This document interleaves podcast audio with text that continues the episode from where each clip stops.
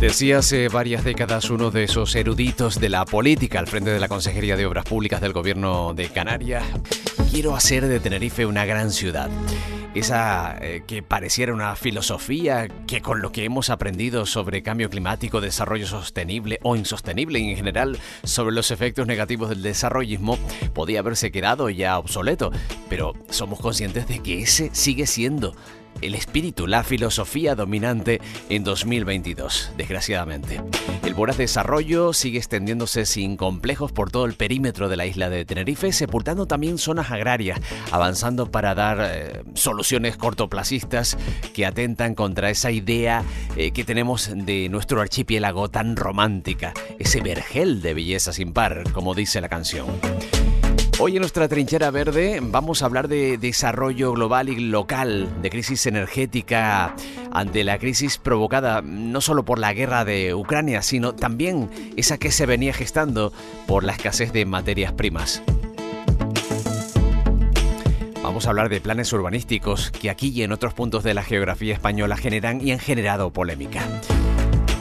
Lo haremos con juristas, especialistas en eh, temas medioambientales y como siempre seguiremos armando el puzzle de la biodiversidad eh, del archipiélago y en esta ocasión con dos especies donde el desaparecido biólogo Aurelio Acevedo ha puesto su granito de arena en la conservación y conocimiento de las mismas.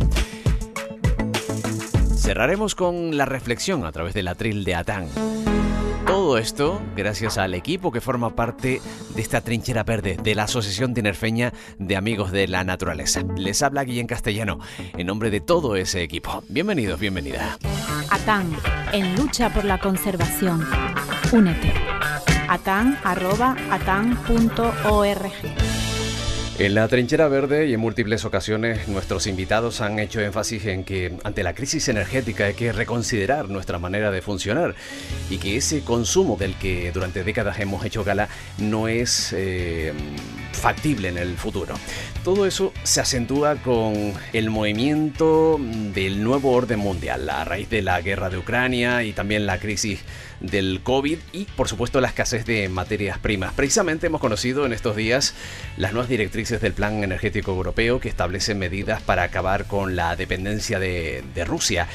Eh, también se habla de racionalización. Todo esto pesa en la economía mundial y también en nuestro bolsillo, por supuesto. Todo sube y se augura un invierno complicado, pero para nuestro invitado estamos en el otoño de la civilización. Antonio Turiel es un científico y divulgador licenciado en física y matemáticas y doctor en física técnica. Trabaja como investigador científico en el Instituto de Ciencias del Mar del CSIC también conocido por su faceta de divulgador científico, labor que realiza en conferencias, artículos y sobre todo a través de su blog The Oil Crash, en el cual eh, pues habla de temas sobre el agotamiento de los recursos, de los recursos energéticos convencionales, de combustibles fósiles, aboga por el decrecimiento que califica como una disminución del metabolismo de la sociedad y la considera inevitable. Antonio, ¿qué tal? Bienvenido, ¿cómo estás? Hola, ¿qué tal? También en el estudio tenemos a nuestros colaboradores de ATAN, Ignacio de la Rosa, astrofísico. ¿Qué tal? ¿Cómo estás? Hola, buenas tardes. Elena Espinosa, ¿cómo está, compañera? ¿Qué tal? Muy bien. Como decíamos, hace muy poquito tiempo, días, hemos conocido esas nuevas directrices de la Unión Europea que vuelven otra vez a hacer énfasis en las nucleares y en medios energéticos que yo no sé si estamos poniendo en este punto donde estamos en la historia energética de, nuestro mundo y con esta reconfiguración geopolítica, ¿no? Es una huida hacia adelante. Eh, ¿Cómo ves este último perfil que nos diseñan desde la Unión Europea, Antonio? Bueno, yo veo ahora mismo una situación muy compleja porque la Unión Europea está en una situación de fortísima dependencia energética de Rusia y de repente pues se han dado cuenta de que no es nada fácil de sustituirlo por nada ni por proveedores de otros países que les vendan exactamente lo mismo que estaban comprando, petróleo, gas y carbón y uranio, ni realmente por renovables. Entonces, de repente, pues han entrado las prisas y las prisas, como bien se sabe, son malas consejeras. Entonces, yo creo que la Unión Europea ahora mismo está dando unos bandazos muy peligrosos porque ya están viendo venir que va a haber una interrupción del suministro de gas desde Rusia, porque evidentemente se le está presionando a Rusia mucho, no, digo que Rusia no se lo merezca, ¿eh? pero en cualquier caso Rusia tiene la alternativa de dirigir pues, eh, sus ventas de materias primas hacia, hacia otros países, en particular hacia la China y hacia la India, que no dejan de ser los países que suman un tercio de la población mundial. Y de hecho ya está pasando. ¿no? Eh, Rusia está vendiendo petróleo con descuento a 70 dólares el barril, que igualmente es un buen precio para Rusia, a India. ¿no? Entonces, em, bueno, yo creo que la Unión Europea lo que ahora predomina es el desconcierto y dentro de poco lo que va a predominar va a ser el pánico, ¿no? porque no creo que estén entendiendo exactamente qué es, cómo tienen que reaccionar en una situación como la que estamos. Hace unos meses hablábamos de forma relajada de las energías renovables, o llevamos unos años hablando de, ese futuro prometedor de las energías renovables. Sin embargo, hace algunos meses hablábamos con un técnico de la Universidad de Las Palmas de Gran Canaria y nos decía concretamente en el caso de Canarias que estamos en un lugar privilegiado que podíamos depender el 70% alrededor, pero hay otras eh, regiones, hay otros lugares del mundo que no pueden depender eh, al 100% o en un eh, tanto por ciento mayor al 50% de las energías renovables.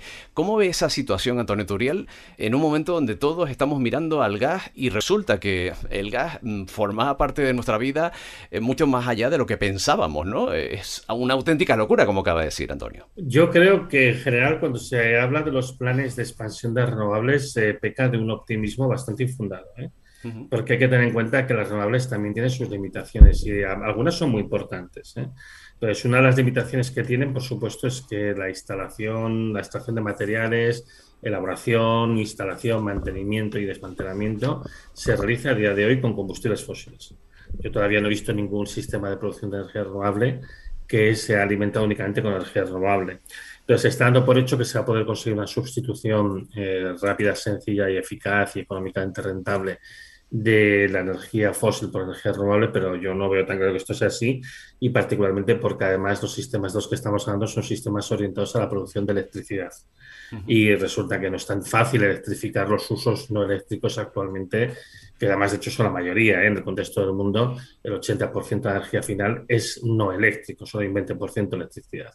Además está el tema de la dependencia de materiales que son escasos y además también implican un gran consumo energético. ¿no?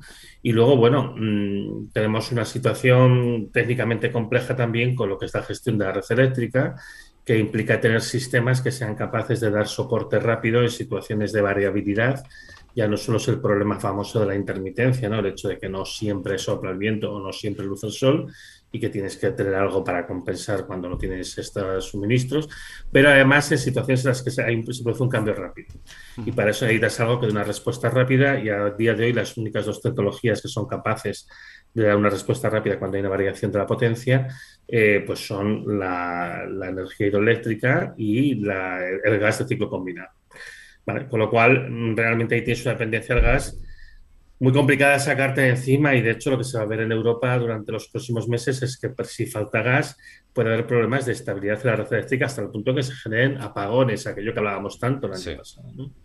Entonces, eh, bueno, yo veo que hay una cierta ligereza hablando de estos temas, veo una complejidad técnica grande, yo en general soy bastante partidario, también por mi propia experiencia profesional, de aquello de despacito y buena letra, ¿no? de que la práctica hace el maestro, de que hay que hacer un despliegue poco a poco y vas viendo cómo se solucionan los problemas que se plantean, que siempre aparecen más problemas que los que uno se puede idear a priori en su despacho, en su mesa de, escritorio, y hay que hacer una curva de aprendizaje. En general, a lo largo de la historia de la humanidad, los procesos de transición energética han llevado décadas.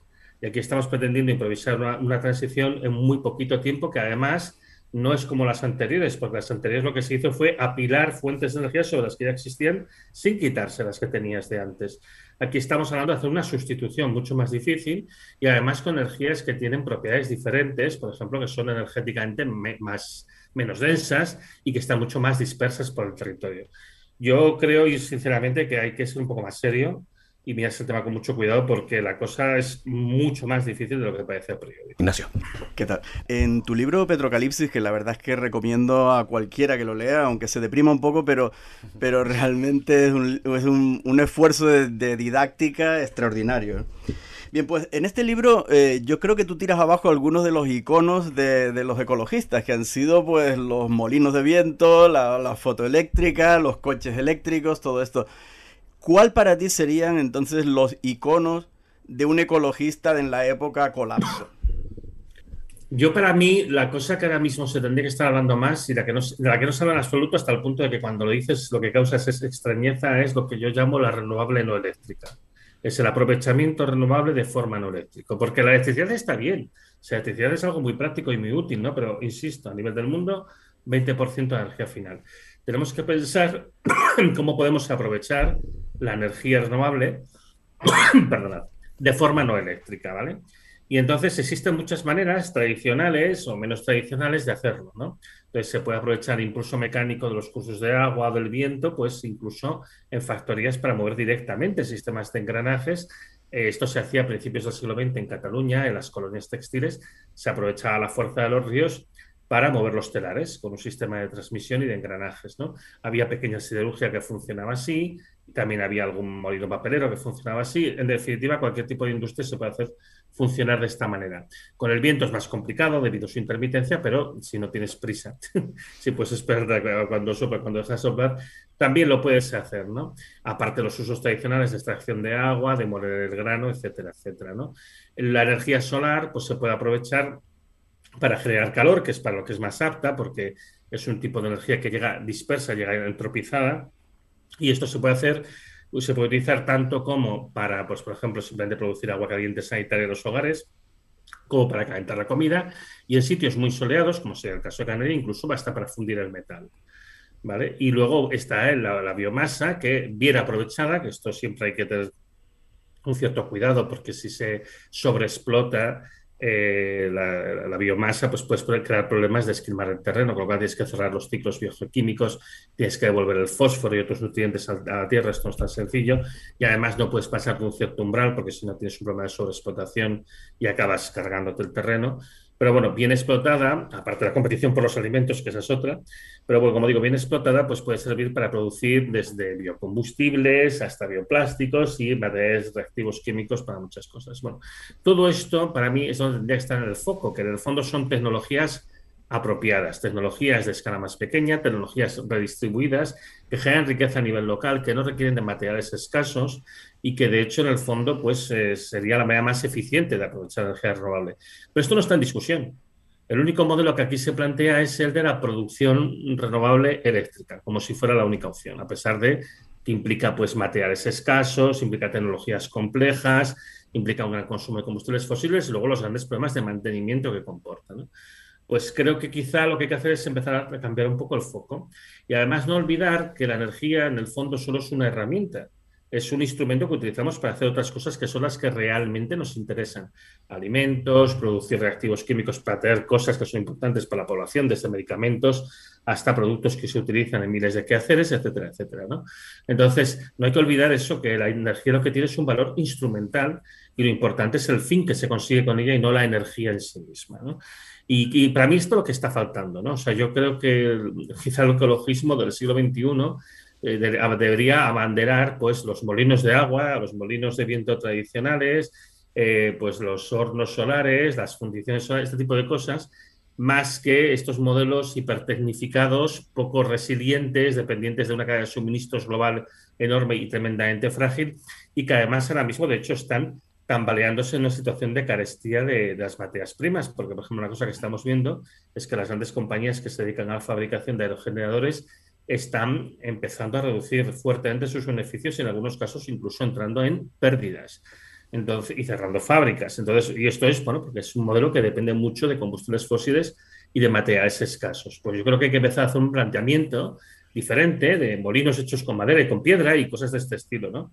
Que puede sonar como un gran retroceso, pero que en realidad, bien implementado, puede ser un gran avance. Pero el problema es que primero hay que hacer este, superar esta barrera cultural ¿no? y darse cuenta de que esta es la mejor manera de aprovecharlo, que además es la más justa y la más redistributiva porque, como digo, genera riqueza a nivel del territorio. Nos está removiendo los cimientos. sí, Elena. de hecho, tengo aquí las previsiones del Ministerio que comentábamos en el programa de febrero que para el 2030 el 74% de la electricidad eh, se prevé o se intentará que sea de origen renovable.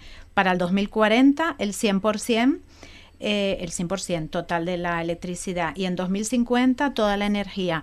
Mm, me imagino que esto no, no lo ves muy muy alcanzable, digamos, ¿no? Eh, aparte, mm, leí en tu informe, en uno de tus informes, que si en 2050 consiguiéramos ese 100% eh, renovable, la producción anual de litio debería multiplicarse por 100, que es un poco lo, lo, que estabas hablando ahora, ¿no? De que estamos en un planeta finito. Y el cobalto y el, y el níquel por 40. Entonces, bueno, ahí hay un gran escollo. Por otro lado, en nuestra obsesión de transformar, por ejemplo, la fotovoltaica en hidrógeno verde, eh, también hablamos en aquel programa que el rendimiento es bajo, es de un 30%. Mm. Eh, el horizonte se nos nubla bastante.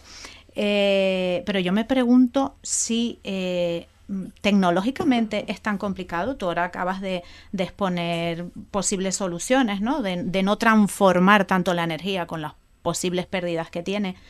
Eh, ¿Es tan complicado tecnológicamente? ¿Será que no hemos hecho bien la tarea, que no, no hemos invertido lo suficiente en investigación?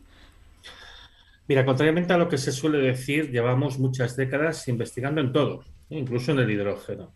Eh, los primeros aerogeneradores comerciales dirigidos a la producción de electricidad datan de los años 60 del siglo pasado.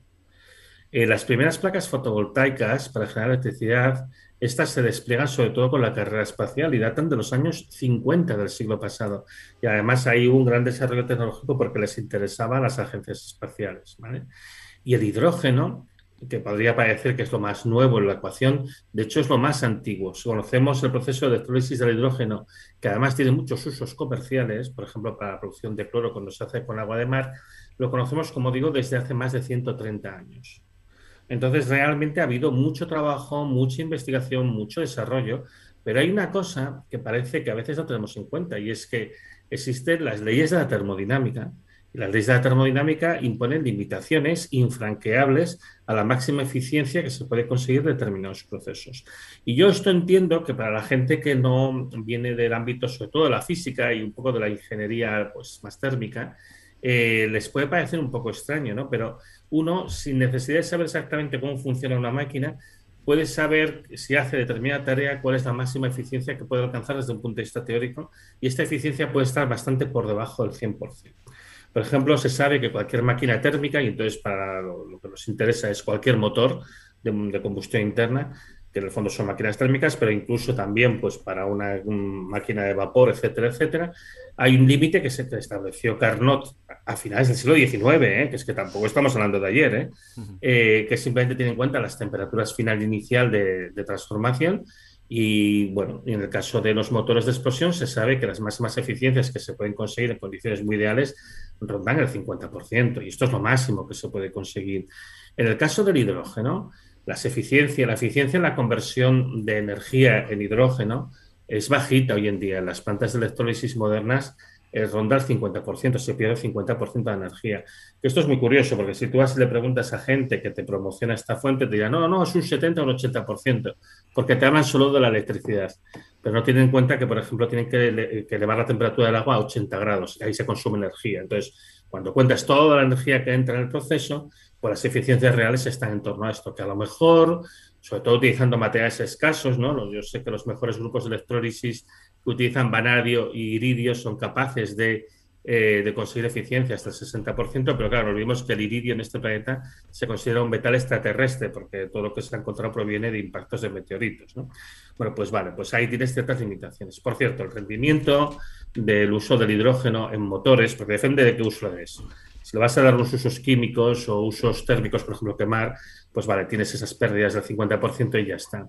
Pero si lo quieres utilizar en motores, en máquinas de altas prestaciones, o sea, maquinaria pesada, camiones y demás, no es un 30%, ¿eh? es un 10%. O sea, las pérdidas son absolutamente escalofriantes. Entonces, bueno, tenemos estos problemas. Y, por ejemplo, esto que citabas antes del consumo de materiales, en realidad son las cifras que daba la Agencia Internacional de la Energía en su último informe anual y básicamente para conseguir este cero neto 2050 con este paradigma de renovable eléctrica industrial. Entonces, si todo va dirigido a la producción de electricidad, como tienes que pasar por muchos procesos de conversión, y evidentemente el hidrógeno es uno de ellos, pues te encuentras que eh, necesitas muchísimos materiales. Y claro, decir que vamos a multiplicar la producción anual de litio por 100 es una absoluta estupidez. Quiere decir, es que físicamente no entran los camiones en las minas y se van a encontrar suficientes minas como para poder hacer eso. Entonces, esto no es creíble. O sea, ha costado un esfuerzo enorme en esta última década multiplicar la producción de litio por tres, por tres, y ha costado un esfuerzo enorme y un crecimiento bastante considerable, y yo creo que puede ser razonable pensar que a lo mejor podemos aumentarlo por dos o por tres antes de que llegue a su pico y luego empiece a bajar, igual que el petróleo, el uranio y todo lo demás. Entonces, mm, bueno, yo creo que es un hecho de no querer, cuando te salen esos números, que son absurdos e irreales, pero son los números que está dando la Agencia Internacional de la Energía, en vez de aceptar que tienes un problema irresoluble y que tu modelo de transición es un modelo equivocado, lo que se hace es pulsar el acelerador e ir más hacia adelante. Y así pues nos encontramos en situaciones como las que nos encontramos ahora, en la que, bueno, pues la Unión Europea, por ejemplo, en la desesperación de no encontrar sustitutos al gas ruso, ha decidido que, bueno, que va a recurrir de nuevo al carbón. Eso sí, de manera temporal, solo durante los próximos 15 años. Y poniéndole la alfombra roja a los cataríes también, que no nos importa tampoco eh, qué ocurre en esos países, ¿no? En, estos casos los derechos humanos en un país que está denunciado por parte de tantas organizaciones, eh, no nos importa ahora mismo porque queremos salir del paso. Ignacio. Eh, el tema del decrecimiento, mm, yo creo que tú de alguna manera propones que la, una cierta autarquía sería sana porque uno vive más o menos solo con lo que tiene, ¿no? La globalización quizá nos, nos ha hecho ir demasiado lejos, eh, ¿Existe algún ejemplo de algún país que haya de forma voluntaria y consciente haya decrecido? Porque eh, de forma involuntaria ya sabemos que hay países que se les, ha, se les ha hecho decrecer, pues pongamos el ejemplo de Cuba, Venezuela, Irán, la Franja de Gaza, un montón de países africanos, están ya colapsados de alguna manera y han sabido sobrevivir a eso.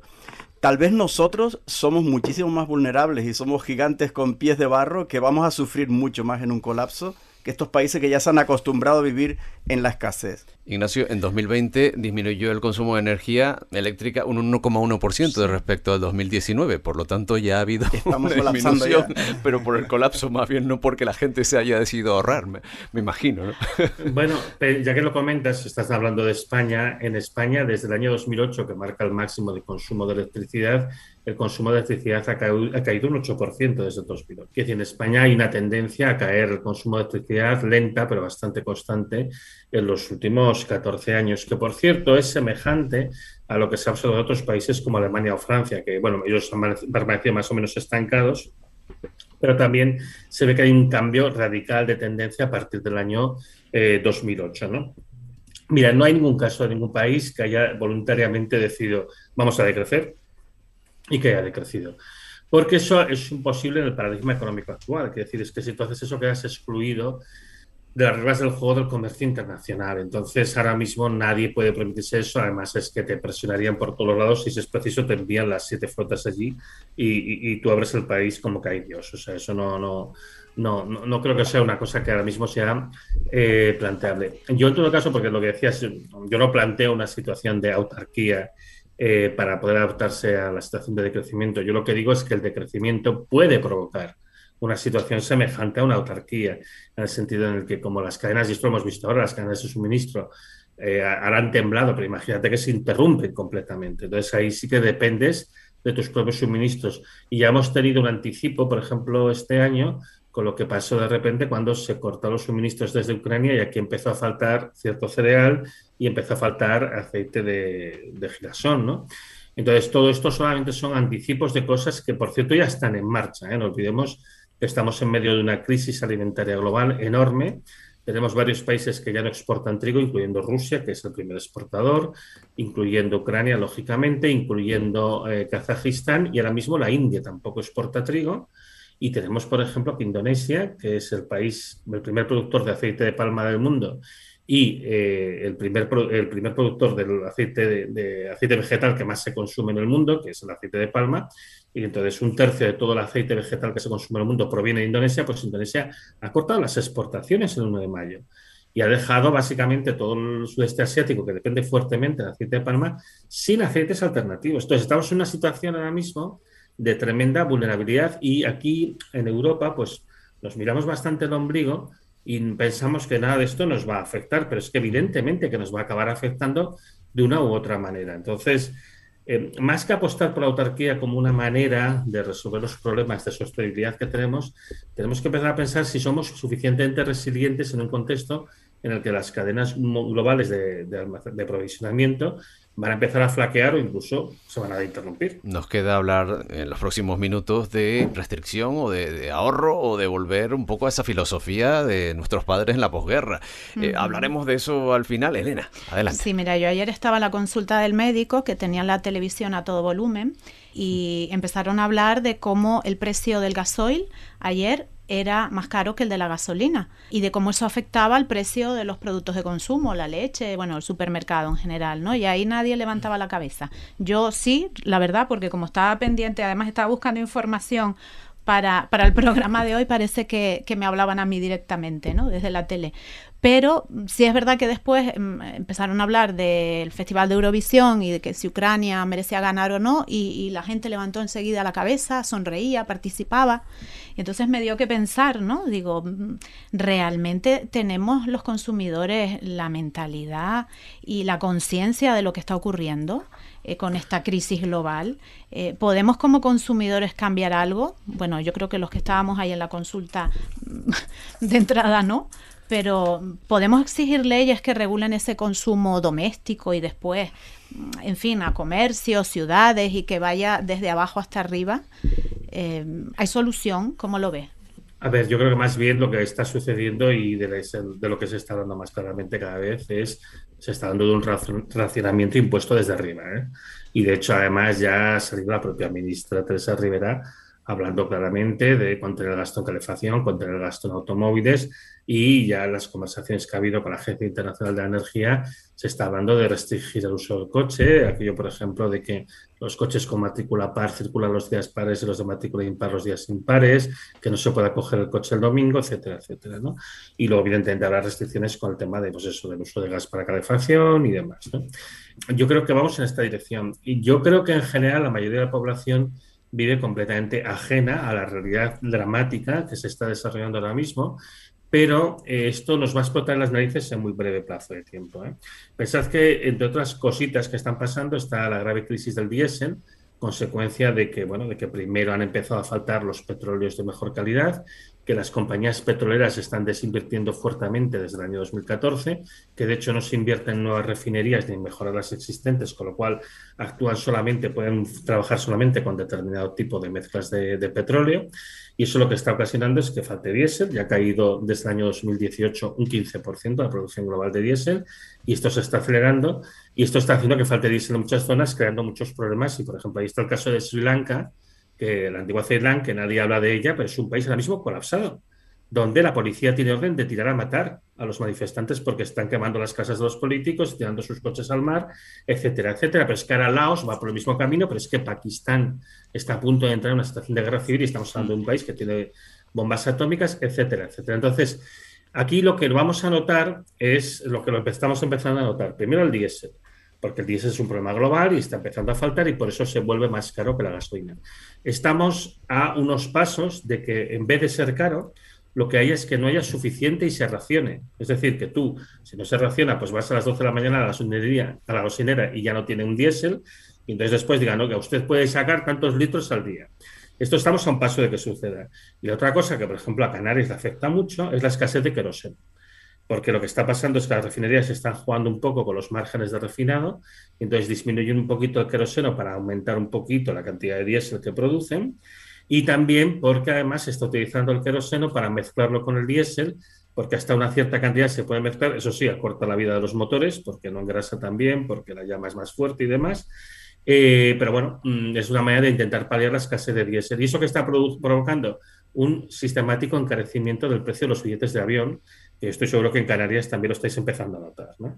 Y esto pues afecta a la temporada turística, etcétera, etcétera. Pero todo esto solo son los coletazos de entrada. Claro, si la atención pública a través de los medios está centrada en el drama de la guerra de Ucrania, que evidentemente es una situación muy difícil y además muy dolorosa porque se produce en Europa, y dejamos de ver lo que está pasando en el resto del mundo, nos vamos a encontrar que nos vamos a llevar un tortazo que no vamos a saber de dónde nos cae la bofetada. Y eh, entonces, en ese momento la gente dirá, oye, pero ¿por qué pasa esto? Y la gente, lógicamente, se enfadará y le echará la culpa al gobierno y demás. Pero aquí, en el fondo, lo que hay es una grandísima ceguera de los medios de comunicación de no abrir un poco el foco y no hacer un poco un periodismo más de base e intentar ir a las causas de lo que se está diciendo cuando además, porque cuando cuento estas cosas, no os penséis que consulto un oráculo secreto. Yo voy a Reuters, por ejemplo, o a Bloomberg, las grandes cadenas de distribución de noticias del mundo, y ahí se explica todo. Entonces, no entiendo cómo esto no trasciende, por ejemplo, a nivel de España. Eh, Antonio, ya para finalizar, siempre nos gusta acabar en positivo, dentro de, la, de lo posible. Eh, bueno, una cosa positiva, a lo mejor, si está alguien del Cabildo de Tenerife o del Gobierno de Canarias escuchando y planificando esas grandes carreteras, ¿no? Para destruir precisamente graneros que nos pueden surtir en tiempos de, escasez, que sepan que a lo mejor ya nos imponen, eh, ya que no toma medidas mm, valientes, eh, que nos impongan desde los gobiernos centrales eh, circular pares o impares, que puede ser una solución también al colapso de nuestras carreteras. Quería eso, pedirle una reflexión ¿no? de cómo deberíamos empezar ya a funcionar para evitarnos ese tortazo del que hablábamos yo, me pregunto, perdón, si tal vez estamos haciendo algo bien, si hay algo salvable de todo, o, simplemente son parches. Miren, hay una cosa que está clara, que decir, contrariamente a lo que pueda parecer, que puede parecer que todo es inexorable, inevitable, que estoy escrito en, piedra, no es verdad. Porque todo lo que nos pasa es fruto de cómo hacemos las cosas, pero en cualquier momento podemos cambiarlas de otra manera. A nivel científico-técnico, porque aquí todo el énfasis se puede buscar nuevas fuentes de energía y que estas no existen, pero lo que sí que ha hecho el mundo científico-técnico es hacer un estudio sobre las necesidades reales de consumo. Y a nivel científico-técnico se sabe que podemos mantener un nivel de vida muy parecido al actual o incluso mejor consumiendo la décima parte de la energía y los materiales que consumimos hoy en día. Y yo creo que esta es la noticia positiva, es decir, no necesitamos consumir tanto como estamos consumiendo, con pequeños cambios que realmente no afectan a nuestro nivel de vida, afectan a nuestro estilo de vida pero no a este nivel, podemos reducir de una manera muy considerable el consumo sin realmente afectar a los principios importantes. Pero al final hay un punto que es clave y es el que tenemos que entrar en la discusión. Y es, no se puede mantener un sistema económico orientado al crecimiento en un planeta finito. Y esto más particularmente en las islas se nota mucho. Entonces, lo que tenemos que hacer es cambiar este sistema económico, que la única cosa que aspira es a crecer, a crecer, a crecer, como si fuera un tumor, y, plantear un sistema económico diferente que se mantenga de manera estable y que pueda vivir con los recursos que se pueden generar de manera renovable sencillamente cada año. Y eso técnicamente se puede hacer. Se puede conseguir dar un nivel de vida muy parecido al actual con lo que se puede generar de manera renovable. O sea que realmente el problema, desde el punto de vista que es, digamos, la parte que yo me ocupo, que es la técnica, yo les digo, el problema está resuelto. Entonces ahora el problema que hay que resolver es el político y social. Sí, eh, la pandemia de COVID nos ha enseñado algunas cosas buenas y una mala. A mí la peor que me parece que nos ha enseñado es que al final la tecnología ha sabido resolverla. Y eso es una, una, esperanza inútil en el tema de la energía y en el tema de la ecología. En este caso las vacunas es verdad que lo han resuelto, tal vez, a lo mejor no, pero más o menos lo han resuelto. Y, es que vivimos con esa esperanza siempre de que va a venir el séptimo de caballería al final, que es la tecnología, y va a resolver todos los problemas que tenemos, ¿no? En este caso, eso no funciona, ¿verdad? Claro, es que hay un problema muy grave en, eh, digamos, en la, mentalidad, occidental, que es lo que se llama el mito del progreso, ¿no? Y es esta idea de que la tecnología es todopoderosa y todo lo resuelve.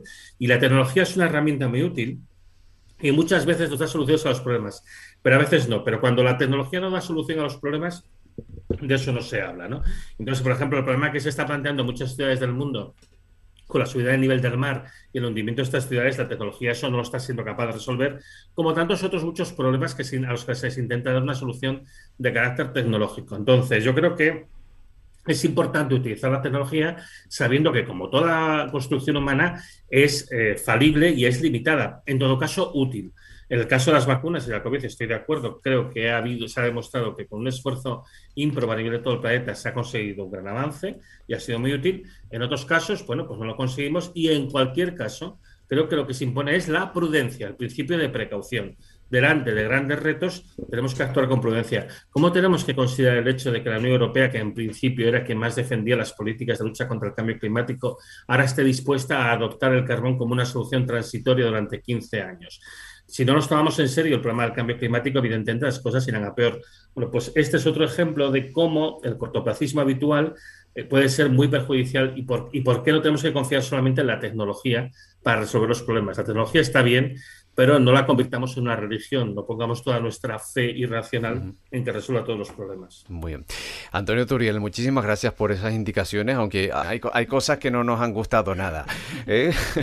A mí tampoco. Eh, ¿Verdad? Eh, yo no sé si después de las conferencias se acerca algún que otro ciudadano a decirle, oye, es que usted es un pájaro de mal agüero, ¿no?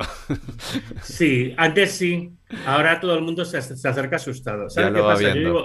Yo llevo, 12 años hablando de esto. Entonces, hace 12 años me tomaban por imbécil. Ahora tienen miedo de que tenga razón. Ojalá no tenga razón, Antonio, pero bueno. Eh, Antonio Turiel, muchísimas gracias por, por acompañarnos y abrirnos los ojos ante esta situación que ya estamos viviendo. Un abrazo. Ignacio de la Rosa, que nos ha acompañado también en el estudio. Muchas gracias a vosotros. Y Elena, Elena Espinosa. Gracias, compañera. Venga.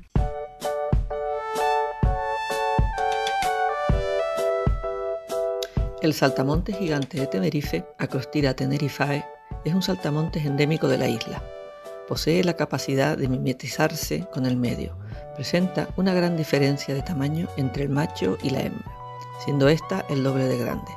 Se distribuye en tabaibales de tabaiba amarga, especie sobre la que vive y de la que se alimenta.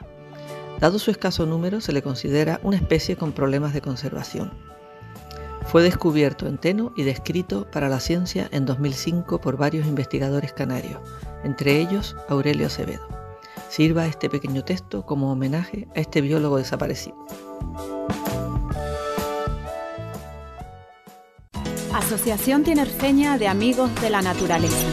50 años con el medio ambiente.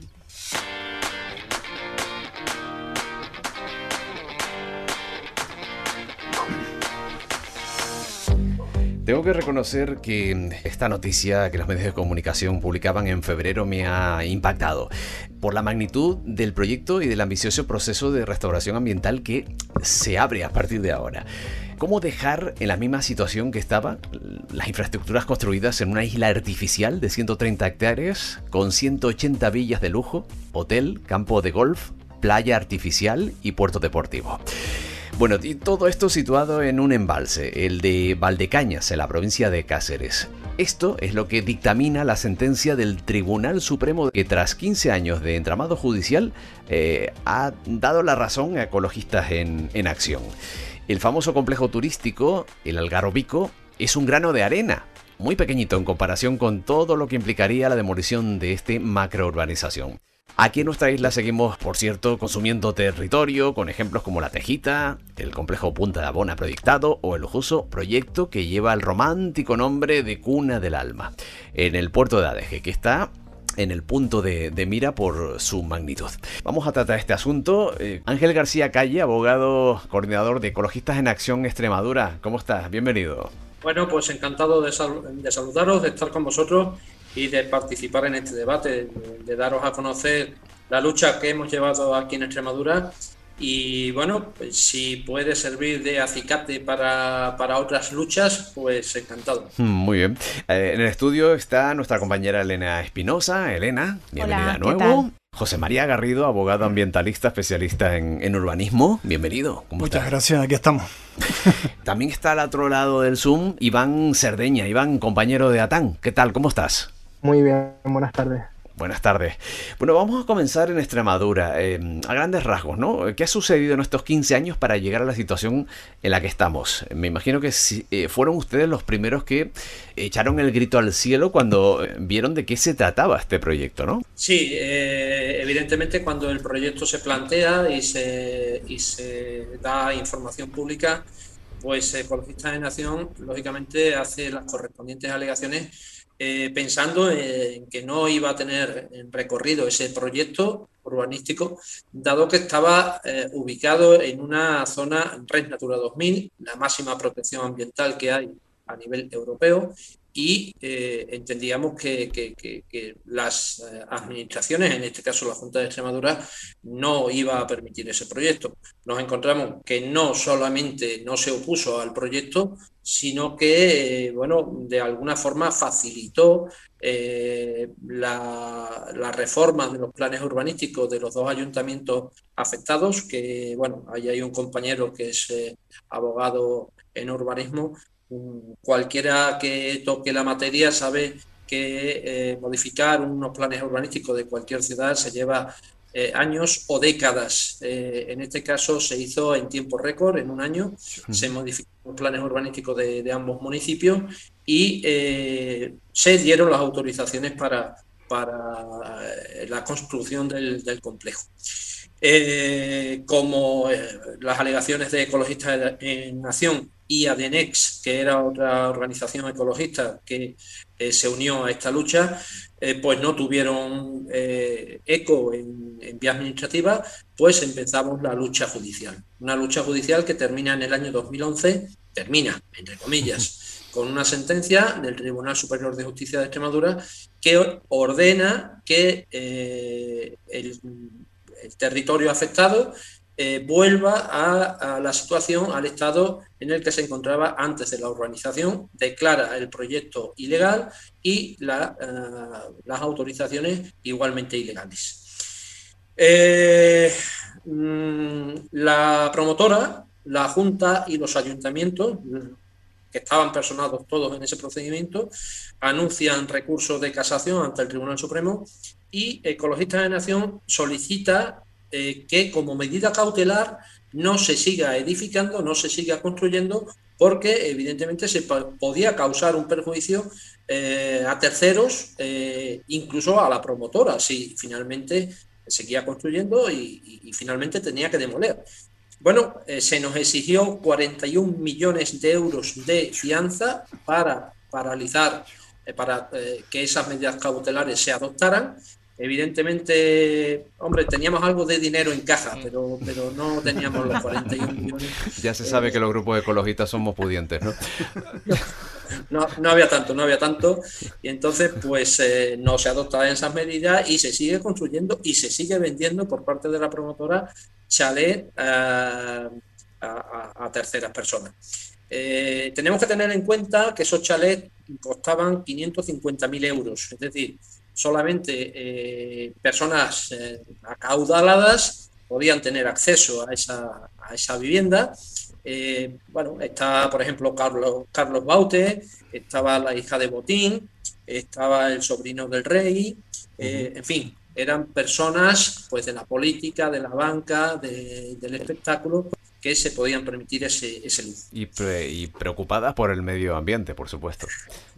Eh, no tanto como nosotros.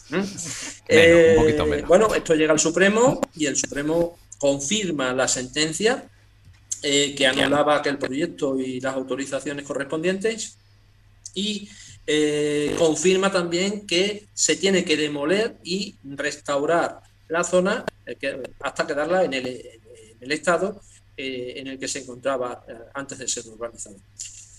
Eh, se plantea un problema, voy a intentar ser breve, porque cuando los se devuelven al TSJ para que se lleve a cabo esa ejecución, la Junta de Extremadura plantea un incidente, eh, siento ponerme un poco técnico, de inejecutabilidad.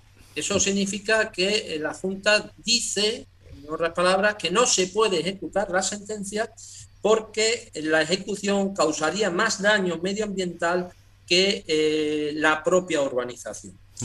Eh, en este punto hago un paréntesis. Hasta, hasta ese momento el empleo, porque esta es una, em, una, una, cuestión que se manosea mucho, mucho a la hora de promover este tipo de, de, proyectos, bueno, que el empleo que se va a crear en la zona va a ser magnífico, que la zona deprimida esto le va a venir... Bueno, el empleo ya no, no, no cuenta y no cuenta porque conseguimos demostrar que Berrocalejo y El Gordo, que son los dos municipios afectados, tenían eh, un 50% de paro, es decir, de los pueblos más afectados de paro, con, paro en Extremadura, bueno, pues ya se olvidan del paro y ahora plantean, como decía, la inejecutabilidad de la sentencia en base a argumentos precisamente medioambientales. Eh, ante esta situación, el Tribunal Superior de Justicia, que no es experto en medio ambiente, pues eh, pide que las partes propongan eh, periciales que avalen sus correspondientes posturas. todas las partes nos ponemos de acuerdo en que sea la estación biológica de Doñana, por su carácter absolutamente imparcial y además ser una institución oficial dependiente del Centro Superior de Investigaciones Científicas, quien haga ese informe. el informe es absolutamente demoledor, en el doble sentido de la expresión, por la contundencia y porque avala la demolición del complejo, diciendo y concluyendo, es un informe de 1.211 páginas, eh, pero concluye en que la huella, el impacto ecológico que va a causar la urbanización a lo largo de, de su vida es 29 veces superior al impacto que pueda suponer la demolición del complejo. Eh, eh, concluye que hay que demoler. Bueno, pues eh, con este informe nosotros los ecologistas nos felicitamos y entendemos que ya se ha acabado el debate y que finalmente la urbanización será demolida. Pues nada más lejos de la realidad. El TSJ se descuelga de su propia sentencia inicial que fue ratificada por el Supremo, y ahora dice que, bueno, que se mm, va a llevar a cabo una demolición parcial porque la demolición total conllevaría para las arcas de la Junta de Extremadura, que tendría que pagar unas importantes indemnizaciones a los propietarios afectados por las demoliciones. Eh, como digo, eh, la Junta dice que se demuela solamente aquello que no está terminado, aquello que no está completamente construido que es un hotel de cuatro estrellas y que es el puerto, el puerto deportivo. Pero que todo, y algunas casas, pero que todo lo demás se quede, que no se tiene que tirar. Ante esta situación, ahora somos nosotros, ecologistas de nación, Adenex ya se sale del procedimiento, eh, ecologistas de nación plantea un recurso ante el Tribunal Supremo y el Supremo eh, pues le da un guantazo con la mano abierta a la Junta de Extremadura y dice que eh, si hay que pagar indemnizaciones importantes, pues esa importancia precisamente va en relación con la importancia de las resoluciones administrativas y legales que se tomaron en su momento. Eh, y ordena que efectivamente tiene que ser demolido todo el complejo y que da igual las indemnizaciones que haya que pagar porque las administraciones no se pueden escudar en eh, cuestiones económicas para eh, inejecutar una sentencia. Y a esta es la situación actual. Eh, ¿Y cabe recurso, algo más que pueda variar la, sentencia de estos entramados judiciales que a mí a veces me revuelven las tripas? Y a mí. bueno, lógicamente la promotora y la Junta de Extremadura están eh, articulando ya a la desesperada una serie de recursos. Eh, ahora están planteando a esta altura que la zona no, no fue declarada nunca Red Natura 2000. esto es ya de, de, alucinar. Eh, que por una cuestión administrativa realmente no se publicó esa mm, zona como de, como de especial protección para las aves y por tanto no es Red Natura y un poco a la desesperada pues están plantando recursos que son, eh, con todo el respeto para los compañeros abogados que están llevando esto, son ridículos, ¿no? pero, pero lógicamente hay muchos millones en juego eh, y, eh, hombre, lo que sí tenemos claro es que esas indemnizaciones no, entendemos que no van a ser obligación eh, por parte de la Junta de Extremadura y en definitiva por parte de todos los extremeños de pagar. ¿Por qué? Porque los terceros, los adquirentes de esos chalets, eh, no son terceros de buena fe. Sabían cuando compraron sus chalets que había un procedimiento judicial en marcha, sabía que había unas alegaciones, sabía que se podía acabar dictando una sentencia del tenor que se ha dictado y por tanto eh, no son terceros de buena fe. Hasta el punto de que en la propia escritura de compra-venta se les hacía firmar eh, que conocían que había un procedimiento judicial pendiente y que en el caso de que se tuviera que demoler su eh, vivienda se les indemnizaría con 300.000 euros. entendemos, por tanto, que no cabe esa indemnización que la Junta de Extremadura, manipulando claramente los medios de comunicación, está alarmando a los extremeños diciendo que los ecologistas somos un, peligro Sí, vamos, que llevan a la bancarrota a, la región eh, por estas cuestiones, pero después también podríamos hacerle la, pregunta a nuestros dos abogados aquí presentes, si cambiaría la situación en el caso de que em, fuera la, sentencia contra la persona que firmó ese permiso, eh, de tal manera que no solamente eh, tuviera ejemplaridad en la demolición, en este caso, sino también el supuesto hecho delictivo presunto de un alcalde o de un equipo técnico. Ahí quizá cambiaría la, la, cosa. Después lo planteamos. Eh, vamos a, irnos al sur de Tenerife. Iván Cerdeña, antes hablamos de un proyecto en el puerto de Adeje llamado Cuna del Alma. Iván, ¿exactamente de qué se trata? ¿De qué proyecto estamos hablando y, cómo ha sido la repercusión? Bueno, el proyecto eh, empieza a ser conocido como Tumba del Alma eh, por, por, todas las aficiones que tiene. Estaba en prensa hace ya una semana y media, dos semanas, un, pues que el presidente, la vicepresidenta del Cabildo, algunas autoridades como lo son el alcalde Fraga de, de Adeje y estos inversores, eh, ponían la primera piedra, que no es la primera, ahora veremos por qué, eh, a un mega complejo turístico de 420 villas de lujo, hotel de 5 estrellas, spa, huerto orgánico, evidentemente, hay que hacer un poquito de greenwashing. Playa privada, no te olvides. Playa privada, ¿cierto, Elena? Eso quería decir. Hay una playa privada, sabemos que no es legal en, España tener una playa privada, pero tenemos el ejemplo de la playa de Alabama, que todos Alabama, que al final conocemos, se como hay formas de, privatizar de facto una playa, ¿no? Justo nos habíamos reunido eh, Rubén y yo de Salvar la Tejita una semana antes para eh, coordinar un grupo de, trabajo para intentar eh, adelantarnos a este tipo de proyectos, ¿no? Lo que pasa es que salió esto en prensa y tuvimos que de nuevo correr detrás de, un proyecto ya semi-aprobado, no sabemos exactamente a día de hoy en qué estado está. Y bueno, la verdad que nos reunimos, eh, aparte Rubén y yo, cuatro o cinco personas, Elena entre ellas, y lanzamos una campaña en redes sociales eh, al mismo tiempo que se empezó a, documentar legalmente y técnicamente la zona, ¿no? especies protegidas y en peligro, eh, eh, hábitats de, interés comunitario, etcétera, etcétera. El proyecto se trata concretamente, para el que no lo sepa, se, enclava en el valle, en, la cuenca de, de un barranco pegado al mar y enclavado entre dos espacios naturales protegidos, el, sitio de interés científico de la Caleta y la SEC eh, o zona marítima Tenorrasca, que es donde precisamente se iba a poner el famoso puerto de Fonsalía, por el momento bloqueado. Es un macro proyecto que se asienta en el último, sobre prácticamente sobre el último pueblo eh, tradicional y que se ha conservado en el suroeste de Tenerife viene a utilizar de, patio trasero y de, patio de recreo esos dos espacios naturales protegidos. Esa es más o menos la, fotografía que tenemos en estos momentos. Sabemos que ahí, ya, hemos visto en la zona que hay un, un chalet eh, piloto construido y no estamos seguros de si tiene licencia o no. Esa es la situación, esa es la nueva urbanización que amplía desde luego todo el ámbito turístico de la isla de, Tenerife y estamos asistiendo últimamente, en la última década, a una expansión a lo largo de, todas esas urbanizaciones por la zona del sur de Tenerife, de Adeje.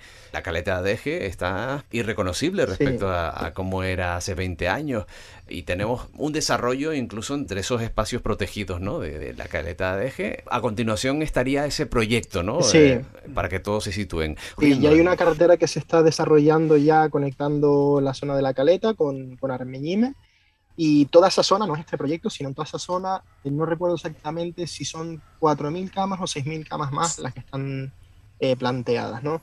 Es el acoso a un espacio natural protegido que ya incluso tiene una lengua de campo de golf que se le mete dentro, ¿no? Tenemos ahí un, un cartel con una fotografía muy, muy conocida por la gente de Atán, eh, un cartel pinchado sobre el césped del campo de golf, de golf que pone eh, espacio natural protegido. Hasta ese punto el caos urbanístico en la zona. Obras que ya han empezado y tenemos fotos de cómo han arrasado con cardones protegidos, entre otras cosas. José María, retomando la, pregunta anterior, eh, ¿qué está sucediendo en esa franja eh, del sur de Tenerife? ¿Cómo hemos llegado a este punto? Eh, bueno, yo creo que el, asunto es muy complejo y hay que remitirse a varias décadas atrás, cuando tiene comienzo todo el desarrollo turístico del sur de Tenerife. ¿no? Hay dos o tres ideas que es conveniente dejarlas encima de la mesa y luego hablar un poquito de por qué hemos llegado a esta situación. Primero, cuando se aprueba la Ley de Espacios Naturales en 1987, ya desde entonces en Natán ya teníamos claro que los espacios naturales costeros del sur de la isla quedarían como García Sanabria dentro de macrourbanizaciones en todo el sur de la isla. Y esa realidad está llegando ya.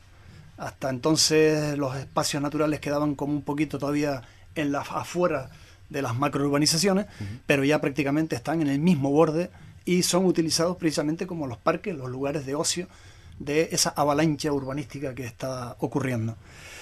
Y a la caleta de Eje le tocaba esto ya. Es decir, por arriba ya teníamos un campo de golf, que está, como decía el compañero, una lengua ya metida dentro del espacio natural, que no se entiende cómo se pudo permitir esa situación. Por el lado de allá tenemos el plan especial del puerto de Adeje, de la caleta de Eje en sí, que coloca los adosados en una rampa hasta el borde mismo exacto, milimétrico, de la delimitación del espacio natural protegido. Y ahora faltaba la banda oeste, que es la que viene eh, ahora. Cuando me llamaron o me advirtieron que si quería participar en este programa, pues lo que hice es ir hacia atrás y a ver por qué hemos llegado a esta situación. Y yo creo que es importante conocerlo porque da las claves un poco de lo que está pasando en el territorio y por qué está la gente sublevada con lo que está ocurriendo. Fíjate, en el año 1982 se aprueban definitivamente las normas subsidiarias de ADG. 1982, vamos a quedarnos con este dato. ¿Vale? Aunque su propuesta de ordenación venía de 1976. Hay que recordar que la aprobación del primer Estatuto de Autonomía Canaria se produce en el año 1982, es decir, se aprueba el Estatuto de Autonomía, pero ya estaban aprobándose las normas subsidiarias de normas subsidiarias que hasta ahora siguen vigentes. Ya les contaré por qué. Se aprueban esas normas subsidiarias y cuando se crea la Consejería de Política Territorial en 1987, bajo la tutela de Javier Domínguez Anadón, en el Pacto llamado del Progreso en aquel entonces, se establece un decreto que sale de la Consejería el 21 de mayo de 1987 por el que se aprecia la urgencia en la aprobación de la modificación de las normas subsidiarias del municipio de Adeje, en el tramo del litoral que se extiende, desde el lugar conocido como La Caleta hasta el límite con el guía de Isora. Es decir, en 1987 la Consejería empieza a colocar ya su visión sobre esa parte del territorio, sobre esa parte del litoral. Y dentro del propio decreto hay algunas perlas que son dignas de comentar. Por ejemplo, dice que eh, ante la afluencia masiva de, urbanizaciones y de inversiones que empiezan a caer en aquel entonces, si no se encausan adecuadamente, pueden provocar distorsiones en el mercado del suelo, por la baja calidad de las implantaciones turísticas, un daño innecesario a los recursos naturales y patrimoniales insustituibles y una saturación de la capacidad de las infraestructuras para observar la demanda de los servicios. Es exactamente lo que ha ocurrido. Además, se desvela el agotamiento de la capacidad ordenadora de las normas subsidiarias. Para quien no lo entienda, la norma subsidiaria es un instrumento de planeamiento urbanístico que ordena un municipio entero. En el año 1982, cuando se ordena el, plan, el municipio de Deje, se dice que de una altura aproximada, yo creo que 300 o 400 metros sobre el nivel del mar hacia abajo, todo es un suelo urbanizable en su totalidad, exceptuando la caleta de Deje, que es un sitio de interés científico, aunque inicialmente era un paraje natural protegido.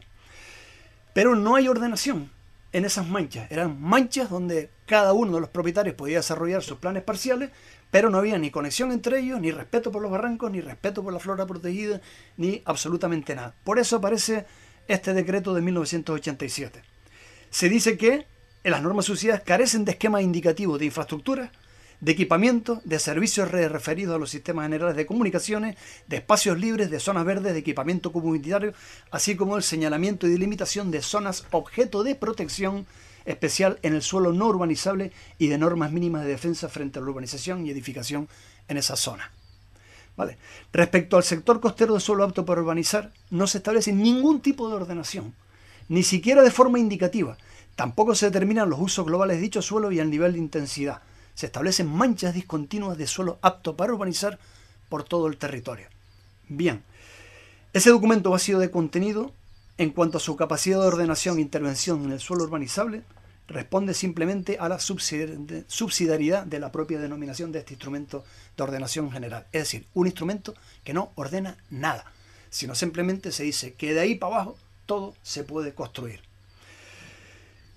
Considerando la lentitud en la tramitación en las modificaciones de las normas subsidiarias, salvo, como decía el compañero, cuando hay un interés relevante en que las cosas se cambien, que entonces en un año son capaces de poner de acuerdo dos planeamientos generales para modificarlo, dice este decreto que se podrían consolidar situaciones de discontinuidad territorial y urbana no deseables y en gran medida irreversibles ante la incapacidad ordenadora de las normas vigentes frente al fuerte impulso turístico, porque en aquel momento, en 1982, existían ya nueve planos que habían nueve planes que habían iniciado su tramitación ordinaria al amparo de tales normas subsidiarias. Bien, pues con, con estos bueyes se empieza a arar el territorio. Unos bueyes que no tienen prácticamente ordenación, que no contemplan ningún tipo de recursos que haya que proteger o, respetar, sino que comienzan eh, a caminar. Lo increíble de esto es que estas normas subsidiarias, con esa modificación que se hace en 1987 para ordenar más o menos ese sector litoral, sigue siendo las mismas normas subsidiarias que siguen gobernando el municipio de Adeje hasta la actualidad. Porque lo único que aprueban es en el año 2007 de la adaptación básica de las normas subsidiarias a el instrumento de ordenación general que es el Plan General de Ordenación Urbana. Pero como es un instrumento de adaptación básica, no hay modificaciones, sino simplemente coge lo existente y lo ajusta a la denominación de la terminología jurídico-urbanística que tenemos en la actualidad. Por lo tanto, desde 1982 hasta la actualidad, lo que tenemos es precisamente unos instrumentos de ordenación de esta manera que les digo. Es decir, el municipio más importante de la isla Tenerife desde el punto de vista turístico está gobernado en su territorio de esta manera tan absolutamente impresentable. Y ahí viene la realidad la cuestión. ¿Cómo se ha permitido que el municipio más importante de la isla Tenerife esté gobernado por unas normas de esta capacidad. ¿Por qué no se paró en su momento y dice, no, vamos a ordenar el turismo en el sur de Tenerife y vamos a ir vendiendo lonchitas muy finas el territorio, adecuadamente protegido, con todos los instrumentos que haya que hacer? No, esto se empezó a vender a lo bestia y el resultado es que la comunicación de esos, de esos instrumentos de planeamiento, que son los planes parciales, empiezan a no encajar unos con otros y ahí tenemos el resultado que cuando uno entra en esas urbanizaciones con el tráfico caminando, no sabes muy bien cómo salir de ese galimatías que existe. Y con dinero público, miles de millones de dinero público, se ha tenido que ordenar a través de viarios estructurantes la ordenación de todos esos sistemas eh, de planeamiento parcial que se han ido desarrollando por todo el sur, con dinero de todos los contribuyentes, para obtener el resultado que tenemos en la actualidad. Un municipio completamente artificializado. Y ahora ya el último trozo de costa que quedaba sin tocar, que era prácticamente este, salvando el espacio natural, que lo intentaron. Hay que ir a los archivos de ATAM para ver lo que intentó hacer Kurt Conrad sobre el espacio natural protegido de la caleta de Eje, para que flipemos en colores. Bueno, pues quitando el espacio natural, el último trozo que quedaba, que era el de la caleta, le viene ahora un instrumento de ordenación que en el año 2019 se aprueba definitivamente la revisión parcial 02 del Plan General de Ordenación de ADG en el, ámbito del sector SO6 Puertito de ADG. Es decir, en el año 2019 ya le dan el toque definitivo a ese plan parcial para que pueda caminar. Este plan parcial significa ocupar un espacio que tiene 440 y pico mil metros cuadrados con una urbanización que puede contemplar en su seno prácticamente 4.000, 3.800, 3.900 digamos, ciudadanos en el territorio nuevo. Claro, mm, nos encontramos con una situación muy avanzada. Nos encontramos con una situación que no es como la que cuenta el compañero, que se hace dentro del espacio natural protegido. Otra cosa es que tenga afección en el espacio natural protegido, sino que se sitúa justamente en el límite y en el borde de los dos espacios naturales que comentamos. Y se le da rienda suelta a una macro urbanización turística en el último espacio que tenemos. Esos son los hechos. Y con esos hechos venimos funcionando desde 1982 hasta la actualidad. Madre mía, quizá no interesado, ¿no? Cambiar esa no, en absoluto, efectivamente. Eh, ese es el kit de la cuestión. Carlos Galván se une a la conversación. Sí, me voy a unir porque. bueno, después de escucharlo a los dos abogados, eh, pues a mí me han venido un montón de cuestiones a la cabeza. Eh, le hemos hablado muchas veces entre compañeros de ATAN que a veces uno llega, cuando, cuando se eternizan estos proyectos, eh, nos acaba de contar toda la historia Ángel desde Extremadura, la historia nos ha contado José María, son proyectos que duran un montón de años, dices tú, pero ¿cuántos voluntarios de las asociaciones ecologistas son capaces de aguantar detrás de cada informe, de cada cosa que sale? Para estar luchando hasta el final. Son proyectos Voy a ser de abogado del, del, diablo. A ver, abogado. ¿Dónde están los ecologistas? ¿Por no están allí?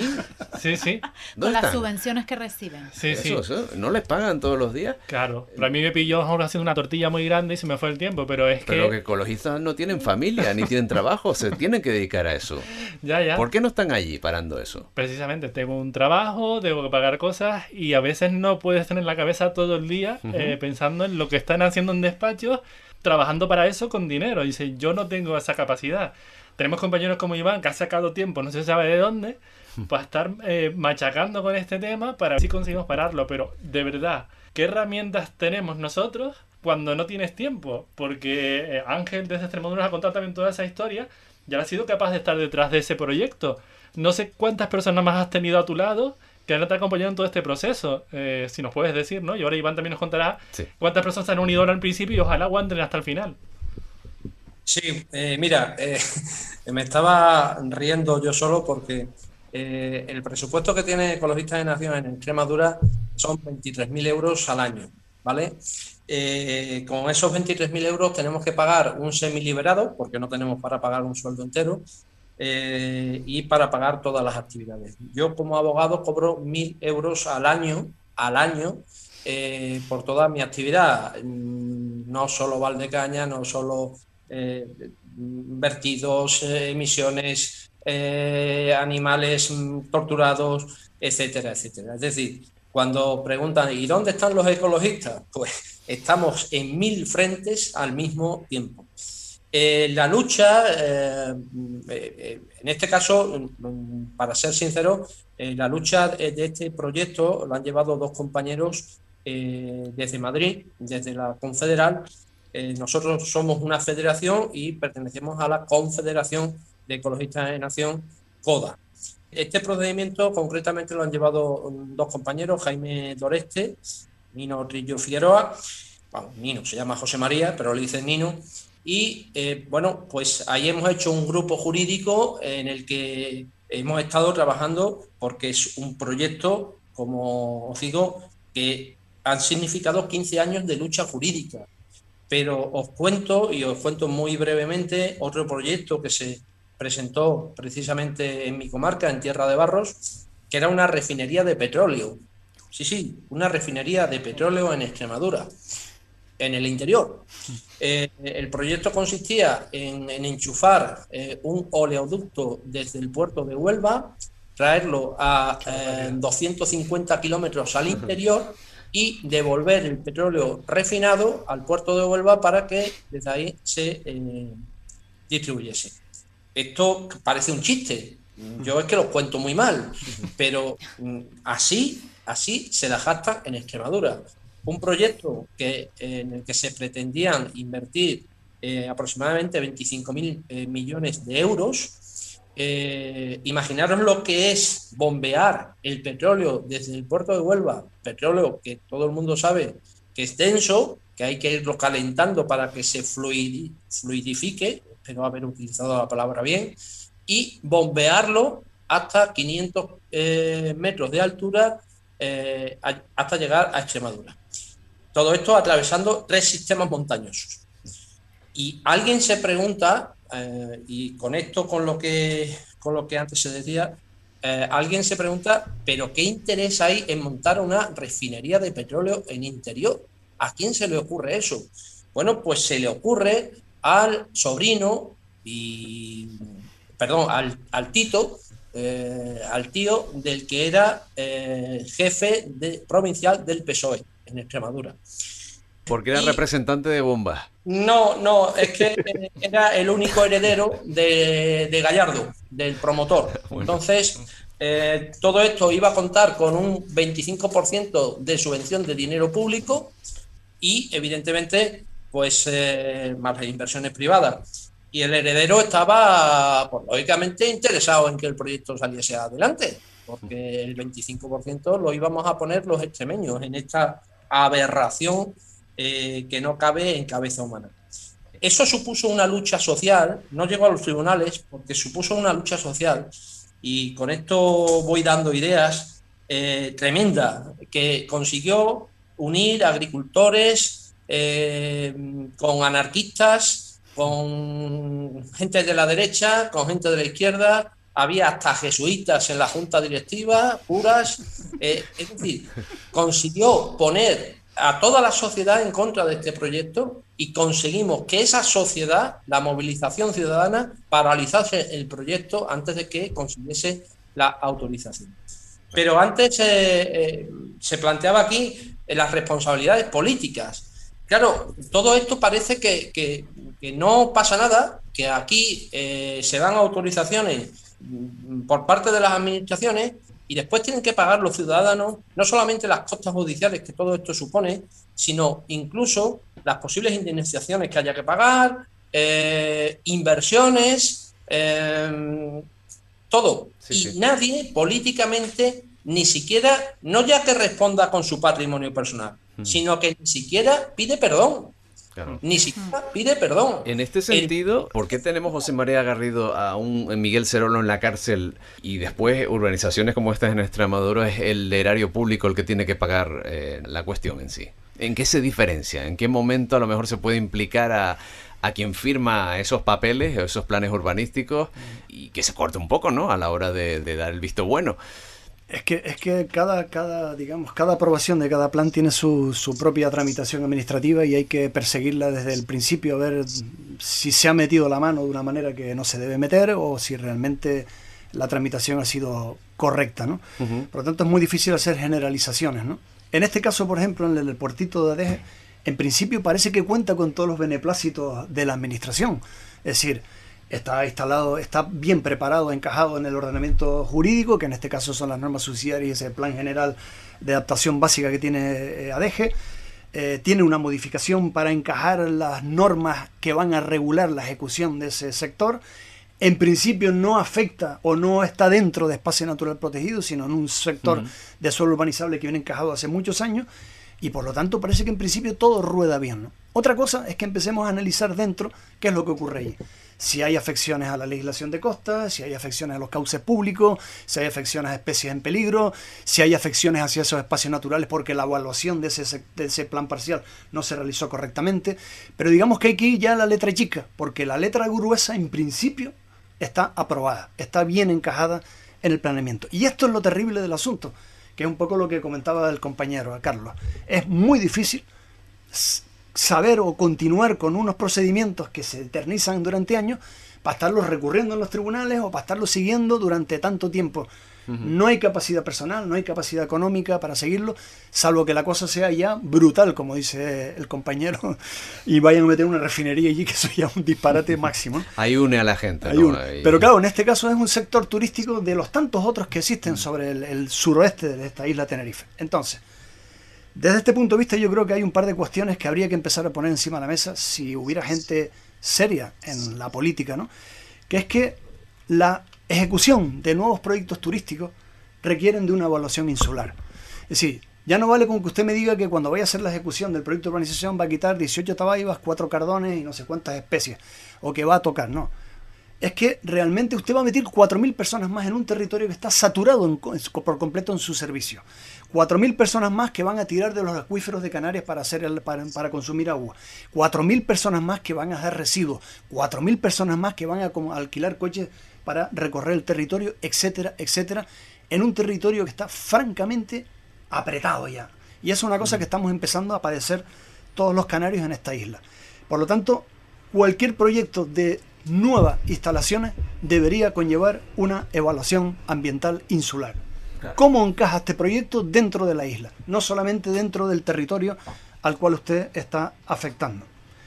Por otro lado, nos encontramos con una ausencia total de planificación correcta, no hay interés en hacer planeamiento general decente, sino seguir arrastrando unas normas subsidiarias que decían que allí se podía edificar y que con los años lo vamos trayendo, lo vamos preparando, no sé cuánto, para llegar a esta situación. ¿Cuánto es el consumo de recursos que, consume una urbanización de este estilo? Es que, es que no puede ser. ¿Dónde van a trabajar los trabajadores que van a prestar los servicios a esas urbanizaciones en una isla que los alquileres han puesto por las nubes, en una isla que está todo el mundo metiendo las casas en vivienda vacacional, donde es prácticamente imposible conseguir una vivienda para alquilar? ¿Dónde están metidos toda esta gente? Solo hay que ir a los barrancos del sur de la isla Tenerife caminar por el interior de ellos y ver la cantidad de chabolismo que se ha metido dentro de esos barrancos. ¿Quiénes son los que evitan esa chabolis? Gente que trabaja en el sur de Tenerife, prestando servicios de todo tipo que tienen un sueldo de 1.000 o 1.200 euros y con eso no les da en absoluto para vivir. Desde el punto de vista social, Iván, eh, ¿qué contestación ha tenido esto? Eh, y me imagino que los puestos de trabajo, la creación de puestos de trabajo es uno de los, bueno, de las bases, ¿no? Que esgrimen las autoridades para justificar este proyecto, ¿no? El seguimiento ha sido brutal y la respuesta de la gente ha sido, la verdad, que descomunal. Llevamos 10 eh, días trabajando sin parar para, informar a la gente, para tratar de, atender a todas las peticiones de ayuda incluso que llegan. Y está siendo, la verdad que bastante positivo por ese lado. Tenemos en, 48 horas prácticamente 30.000 eh, firmas en contra de este proyecto. ¿no? Todo este apoyo demuestra que, las leyes, eh, a pesar de, de, ese encaje que hablaba el compañero ahora, no van de la mano de lo que la ciudadanía quiere.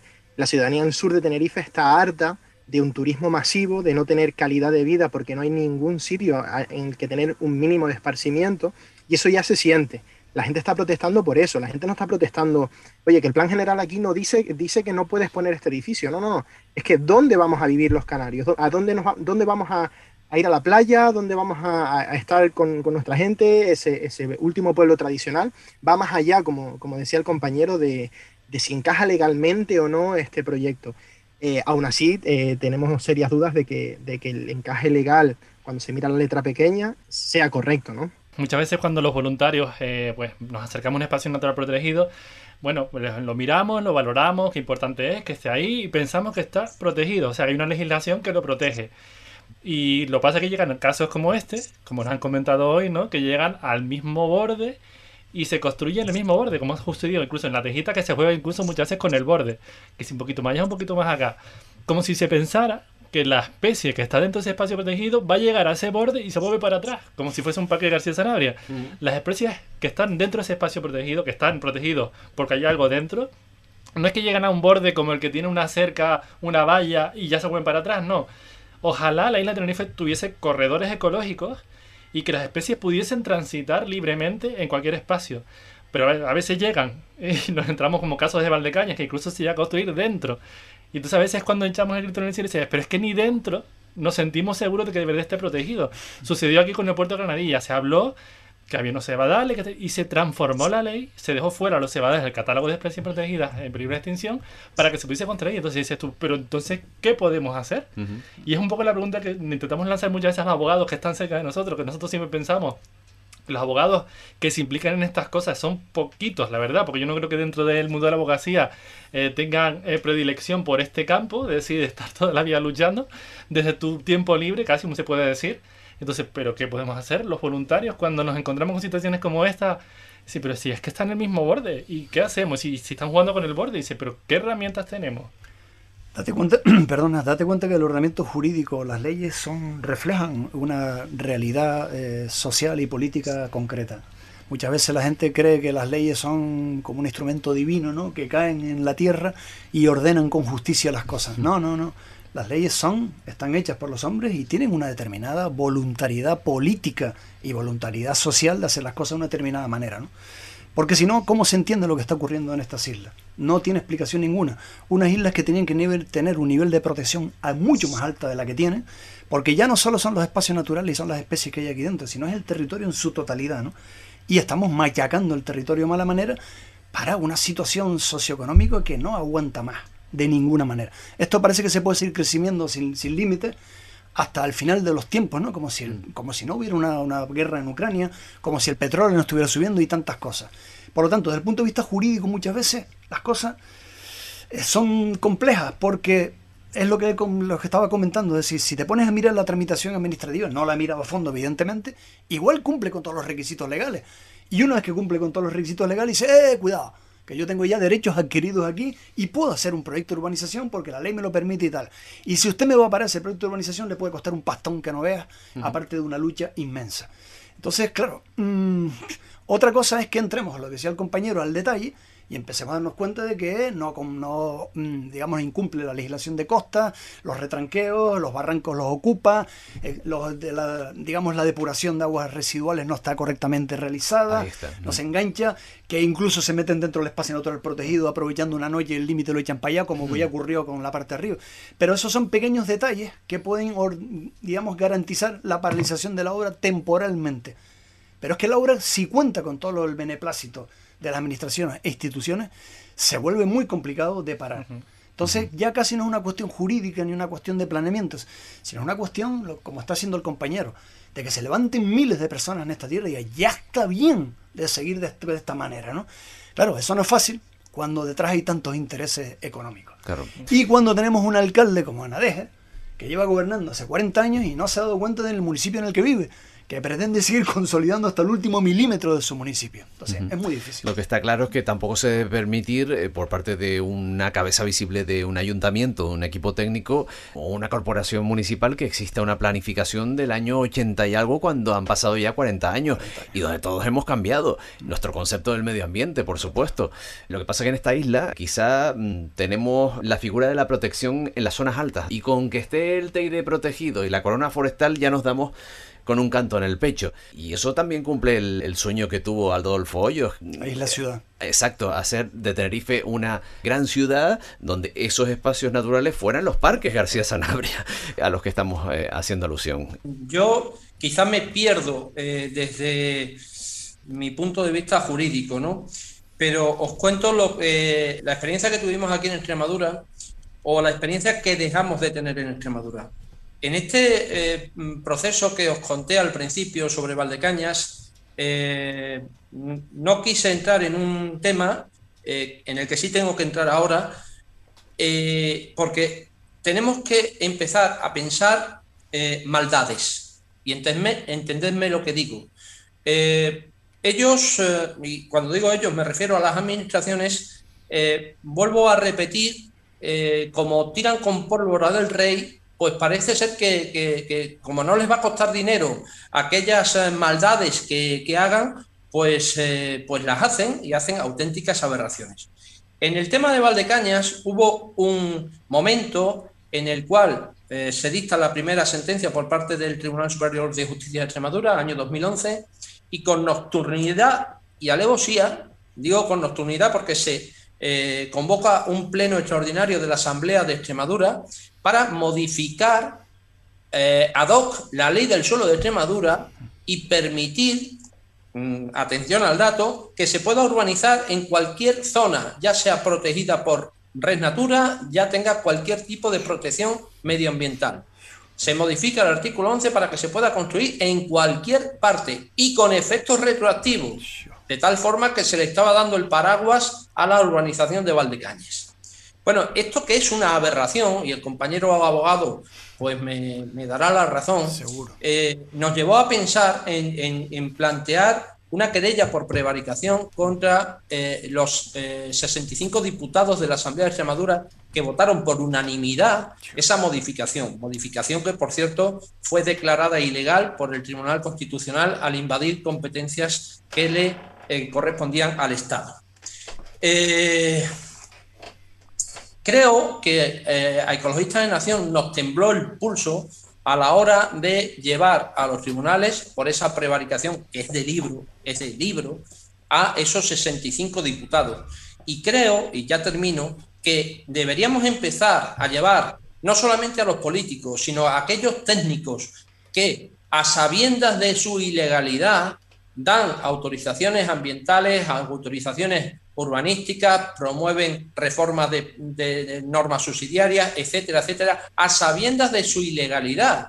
Y en el momento que empecemos a meter técnicos y políticos en la cárcel por llevar a cabo aberraciones jurídicas de este tipo, eh, servirá de aviso para navegantes para el futuro. Pero mientras no haya eh, esa mm, responsabilidad, incluso penal, eh, por parte de esas personas que hacen esas maldades, seguirán cometiéndolas porque no les cuesta dinero ni tienen ningún otro tipo de responsabilidad. La persona, y ya termino de verdad, la persona que firmó la autorización para Valdecañas, que por entonces era jefe de servicio, hoy es director general de política forestal en la Junta de Extremadura. Es decir, es decir al político corrupto, eh, al técnico que se vende, y hay que decirlo así, eh, eh, que, se pone en manos de promotoras eh, y que se convierte en la mano jurídica que le da el paraguas legal a este tipo de urbanizaciones, en lugar de pechar con esas consecuencias, es premiado. Esa es la sociedad que tenemos. Yo, bueno, quiero, quiero intervenir ahora al final porque la verdad que tengo una sensación muy desagradable oyendo todo esto, pero sí que pienso que, que sí que existe gente y eso puede más todavía, que, que con esta sensación decide echar, patalear y, estar 20 años detrás de, o lo que haga falta, detrás de estas aberraciones y, muchos desde la administración o desde donde sea, no entienden cómo estas cuestiones, bueno, de ecologistas y de voluntariado, mm, de dónde salen, ¿no? Cómo tienen tanta fuerza sin recibir dinero a cambio, pero yo creo que es de esta sensación y, y aquí estamos gracias a Dios, aquí estamos y aquí seguimos. y se nos acercan casos tan bonitos que Iván lo sabrá, ¿no? De esta semana como un joven de 15 años nos escribía para saber qué podía hacer contra la puna del alma, ¿no? Dices tú, mira, pues hay gente joven que está con, la, con las ganas y la ilusión de que algo puede hacer. Y, lo, con un chaval de 15 años si puede, pues podemos todos los demás, yo creo. Y en la asamblea del sábado, por ejemplo, se acercó muchísima gente eh, desde diferentes ámbitos mm, para, colaborar de forma interdisciplinar. Mm, somos un grupo de, de, arquitectas, somos un grupo de abogados, mm, eh, ofrecemos nuestros servicios, o sea, gente de todas las edades y con toda la formación. O sea, que, que eso también da esperanza. Sí, sí, y patalear desde Instagram, desde TikTok, de todas estas cosas que son nuevas ahora, hay que patalear en todos esos sitios porque tiene que llegar la información. Y es que si no te llega la información, la verdad es que no te mueves. Eh, si no te toca personalmente, que muchas veces pasa, muchas veces la Asociación de ATAR nos llama gente porque personalmente le afecta a su casa y claro, nos pide ayuda pues esas personas también que no, lo tienen encima, pero que pueden hacer algo desde las redes sociales, eh, plantando simplemente un cartel en el balcón de su casa, de estar hartos ya de la situación y dejar ese cartel ahí y, intentar, pues con cositas tan sencillas, cambiar la idea de la mentalidad de la gente, ¿no? Es decir, que ya está bien, que, que en casos como Tenerife no cabe más nada. Yo creo que no cabe nadie más. Y en el caso de Extremadura, no sé si ya les quedará sitio donde construir, que quizás sí, pero no dentro de los espacios naturales protegidos, ¿no? No, desde luego que no debe ser un, lugar idóneo para ello. Y fíjense, eh, ahora mismo se va a vislumbrar eh, un horizonte bastante sombrío para el turismo con la carestía de los combustibles y, todo lo que estamos sufriendo ahora mismo. Imagínense que nos pilla con todas esas costas construidas y con obras que no se eh, terminan de ejecutar o con eh, hoteles e infraestructuras turísticas que no se terminan de, llenar. Si es llamativa ya la crisis económica en muchos sectores, Imagínense eh, en un sector turístico que es nuestro monocultivo, ¿no? Del que tanto presumimos. Y por ahí se aproximan vías que van a consumir territorio agrícola, por ejemplo y que de alguna manera mm, menoscaban e insultan la labor que han tenido los canarios eh, en toda su vida, ¿no? De cultivo y de, sacrificio por, por, la tierra, ¿no? En fin, me sale una No solo el agricultor, sino yo creo que una pimelia o cualquier especie tiene derecho también a estar en ese territorio, ¿no? Eh, y nosotros no tenemos que estar ocupando todo eh, cuando ellas, esas especies llevan aquí miles de años, ¿no? Yo, yo animaría a, a los compañeros y a, los amigos de Tenerife a, luchar. Eh, el compañero que se ha incorporado último a la, a la tertulia eh, lo decía antes, es fundamental, pero fundamental eh, la movilización ciudadana y la movilización en redes, pero también en el boca a boca. hay que concienciar a la ciudadanía de que los políticos tienen una visión cortoplacista, es decir, ellos están ahí eh, y, en el poco tiempo pues quieren hacer mm, eh, lo que sea para pasar eh, a la historia como el que ha hecho no sé qué cosa cuando no pone el cazo por detrás y todo el mundo me entiende lo que digo. La cuestión es que los tinerfeños tienen que saber que si eso es un paraíso y se quiere vender como paraíso, la gallina de los huevos de oro mm, la van a matar. Y cuando aquello esté todo urbanizado, cuando aquello deje de ser ese paraíso que yo he tenido la suerte de, visitar, pues dejará de ser interesante para el turismo, dejará de ser interesante para los inversores y aquello será un lugar donde haya un montón de urbanizaciones que sean, eh, acaben siendo palomares, porque nadie va a querer ir a Tenerife. Eh, acabarán matando la gallina de los huevos de oro. Eso se llama visión cortoplacista que es la que llevamos teniendo desde hace muchísimo tiempo a pesar de los cambios de, gobierno. En fin, eh, bueno, excepto nuestro consejero de medio ambiente, ¿no? Sí, son, son, de esos casos, ¿no? Que a lo mejor quieren pasar a la historia por haber querido cambiar las cosas, pero yo creo que, bueno, al final es greenwashing, ¿no? Se puede decir. Porque realmente ojalá podamos ver algo de eso en nuestra vida. pues eh, lo dejamos aquí. Mm, le agradecemos muchísimo a, a nuestros invitados eh, porque hemos hecho también un poquito de terapia. José María Garrido, abogado ambientalista, especialista en urbanismo, gracias por, por acompañarnos, por estar con nosotros y gracias por tu trabajo a lo largo de todas estas décadas en, en ATAN. Pues gracias a ustedes también por dejarme descargar un rato porque no hay espacios de debate últimamente.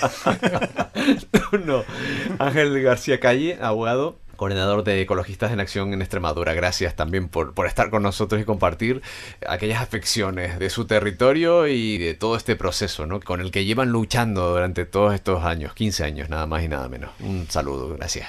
Muchas gracias a vosotros por, por tenernos aquí presentes y a vuestra disposición desde Ecologistas en Acción. Y desde el centro también donde estamos mmm, situados en Adeje, en el puertito de Adeje, Iván Cerdeña, gracias también por tu tiempo y por hacernos ese análisis ¿no? de, de, lo que está sucediendo en ese punto del sur de Tenerife, en el puerto de Adeje. Muchas gracias, encantado, encantado de participar. Y en esta rueda de terapia, terapia de grupo. siguen Elena Espinosa, Carlos Galván Seguiremos, y aquí seguiremos de nuevo. Descargando, como dice José María. Ahí está. Bueno, esto es la trinchera verde de la Asociación Tinerfeña de Amigos de la Naturaleza. Continuamos.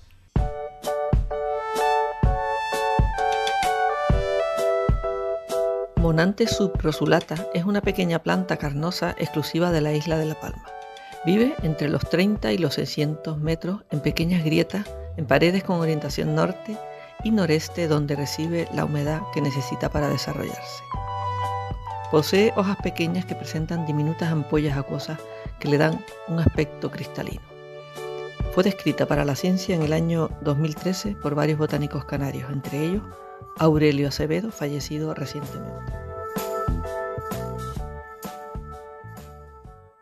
Nos quedamos ahora con la reflexión de un joven divulgador llamado Atlán que recorre las islas. Es tiempo de nuestro atril. El atril de Atán. Hola, hola, mi nombre es Atlán. Soy un chico canario que está recorriendo las Islas Canarias caminando, recogiendo basura, dando charlas en institutos, en colegios, con el objetivo de divulgar un, mensaje de conservación, para proteger la naturaleza. Es un viaje es un poco una crítica a una sociedad que da mucha rabia como vive en una burbuja egoísta, alejada de la naturaleza y destruyéndola sin tenerla en cuenta. Y, y bueno, eh, quería aprovechar este espacio para contar mi experiencia en Tenerife, que estoy terminando de, de recorrerla. Mañana termino de recorrer toda la costa y toda la cumbre.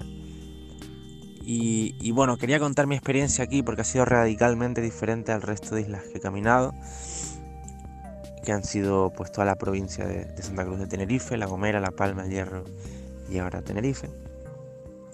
Y es que, es que Tenerife ha sido una isla a la que me he tenido que rendir ante ella. Ha sido emocionalmente muy doloroso recorrer un espacio que está completa, casi completamente destruido toda la costa. Habían veces que yo tenía que mirar al cielo y tratar de mirar al, al, suelo porque la cantidad de basura que encontraba, pues no, era imposible para mí recorrer, recogerla como hice con el resto de islas, que pude recoger toda la basura. Aquí ha sido tanta que he tenido que asumir que no, no podía con ella.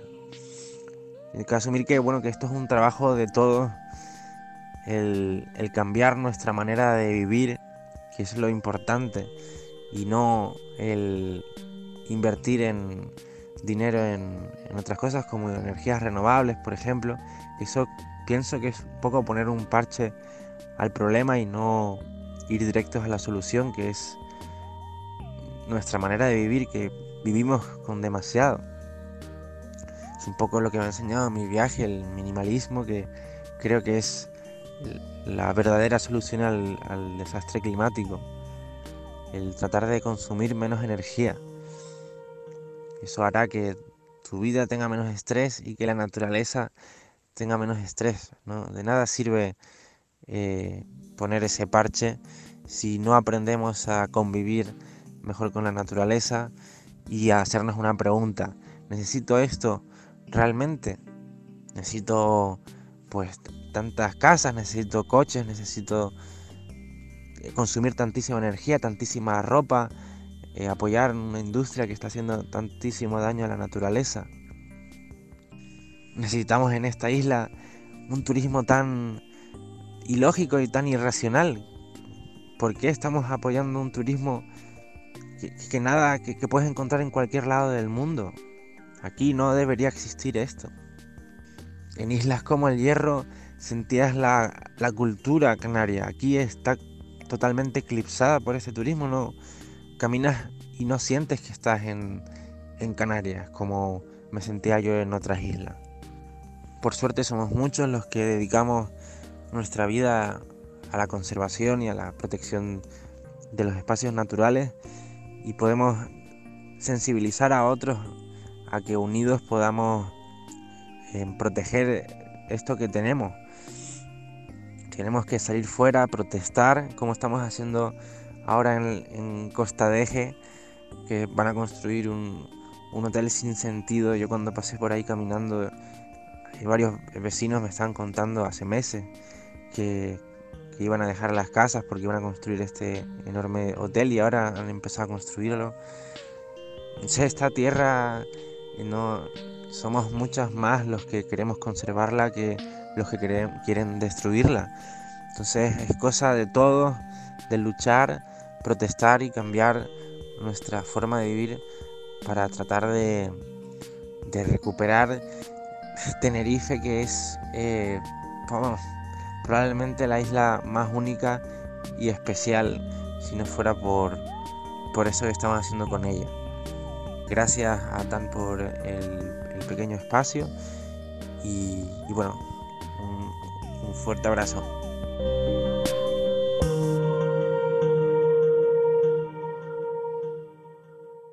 La trinchera verde. Ponemos fin a una trinchera donde hemos desgranado muchos temas de actualidad relacionados con el presente y futuro energético y planes urbanísticos en el punto de mira de una sociedad que necesita debatir, analizar qué futuro quiere para su territorio y el que habita. Volvemos en 30 días para seguir ahondando sobre estos y otros temas en la trinchera verde. Muchísimas gracias por estar al otro lado.